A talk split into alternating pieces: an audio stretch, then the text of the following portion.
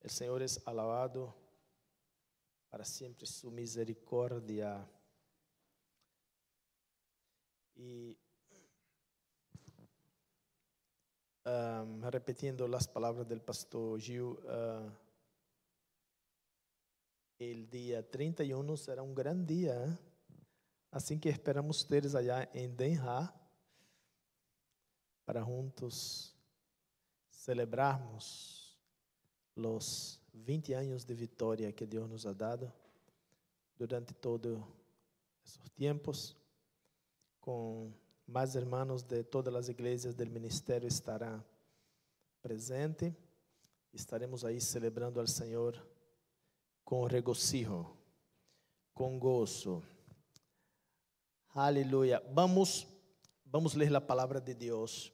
Hoje estamos seguindo uma série que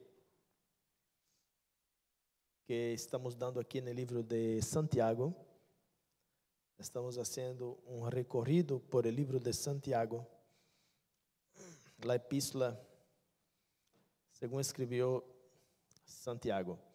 Hoje vamos ler em Santiago capítulo 1, versículo 12 ao 18. Aí nós quedamos, uh, la semana passada quedamos até o versículo 11.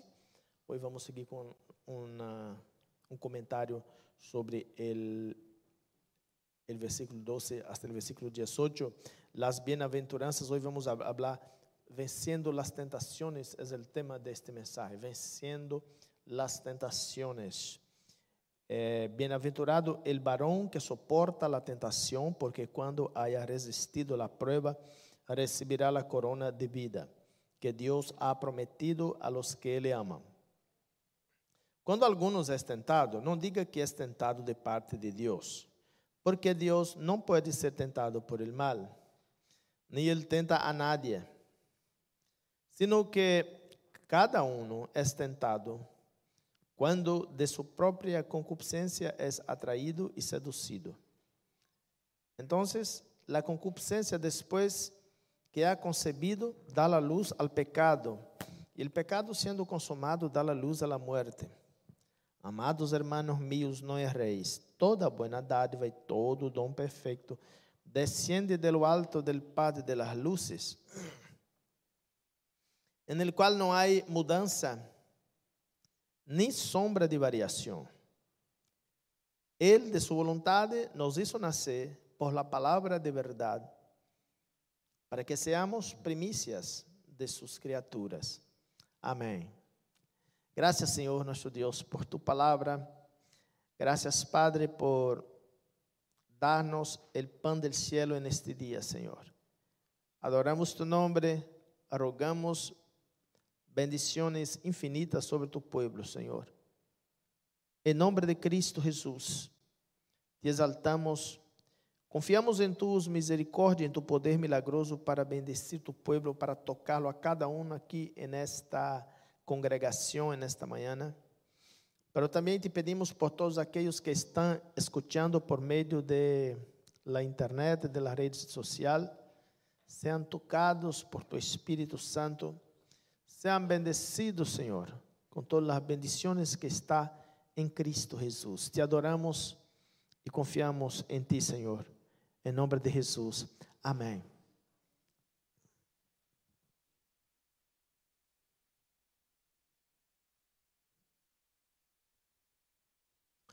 Ok, hermanos, esse texto nos traz uma enseñança muito preciosa sobre o assunto de, de, de la tentação, de las pruebas que uno passa em la vida.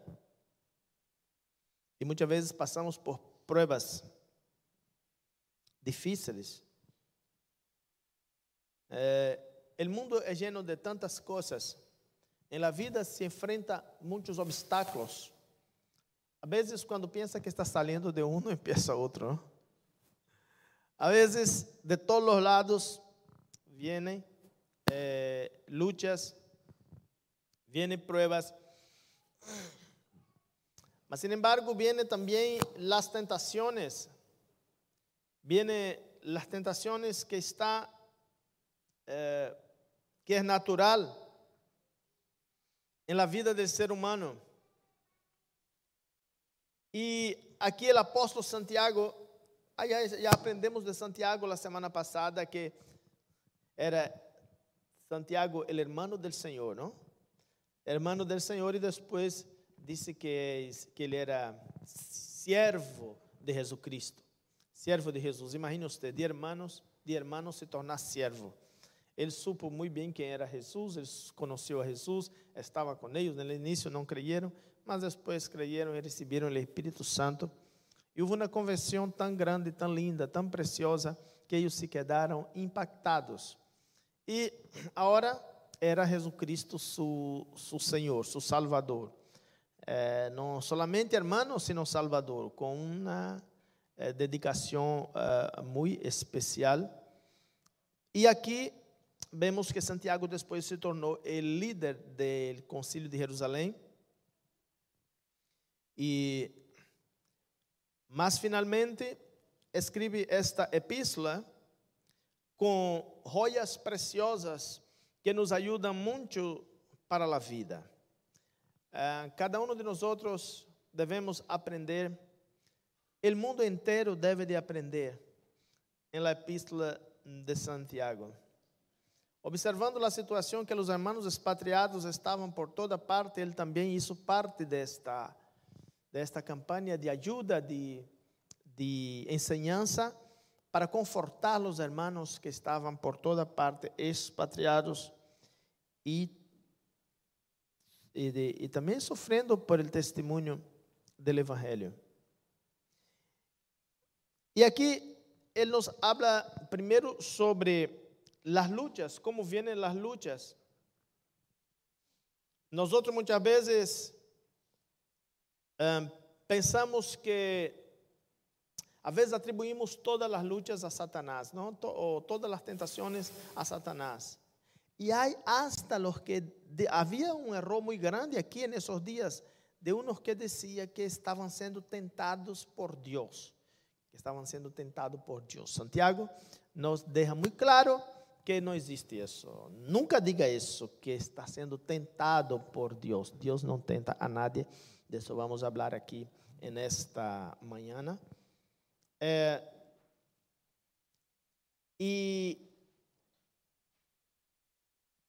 as respostas que dá a esse texto, a resposta que dá a estas perguntas é que quando uno permanece fiel, quando uno persevera em las promessas de Deus, ele conseguirá a corona de la vida. E começa assim: Bem-aventurado el varão que soporta a tentação, porque quando haya resistido a prova, diga comigo, haya resistido, haya resistido. Então, há que resistir, não? Há que resistir. Não é que uno é provado e se entrega, não. Há que resistir a tentação, há que resistir. ¿ya? Então ele diz: eh, eh, depois que haya resistido la, la, la, la prueba, recibirá la corona de vida que Deus ha prometido a los que amam. Como ele sabe que Deus ha prometido? No capítulo 5 do Evangelho de Mateus, Jesus toma para dizer sobre essas bem-aventuranças de aqueles que sofrem persecuções, de aqueles que, que, que sofrem, uh, uh, uh, passam por obstáculos na vida. E ele disse, eh, se você ler o capítulo 5 de São Mateus, vai encontrar que aí há muitíssimas bem-aventuranças. Eh, não são bem-aventuranças para os, os que venceram os prêmios não sei de quê, o los que venceram la Copa Mundial, são bem-aventuranças para os que perseveram firme, para os que resistem la tentação, para os que perseveram em, em, em prudência e vencem las tentações que, que, que nos acercam todos os dias. Então, em primeiro lugar, o apóstolo Santiago nos descarta aqui a possibilidade de que Deus pueda tentar eh, eh, a uno. He visto hermanos que dizem: Deus me puso en tal pecado para poder después. No, Dios no tenta a nadie. Dios lo que quiere es sacar el ser humano del pecado y no echarlo al pecado. Dios no tenta a nadie. ¿Por qué? Porque la naturaleza de Dios es una naturaleza intentable. Dios es santo.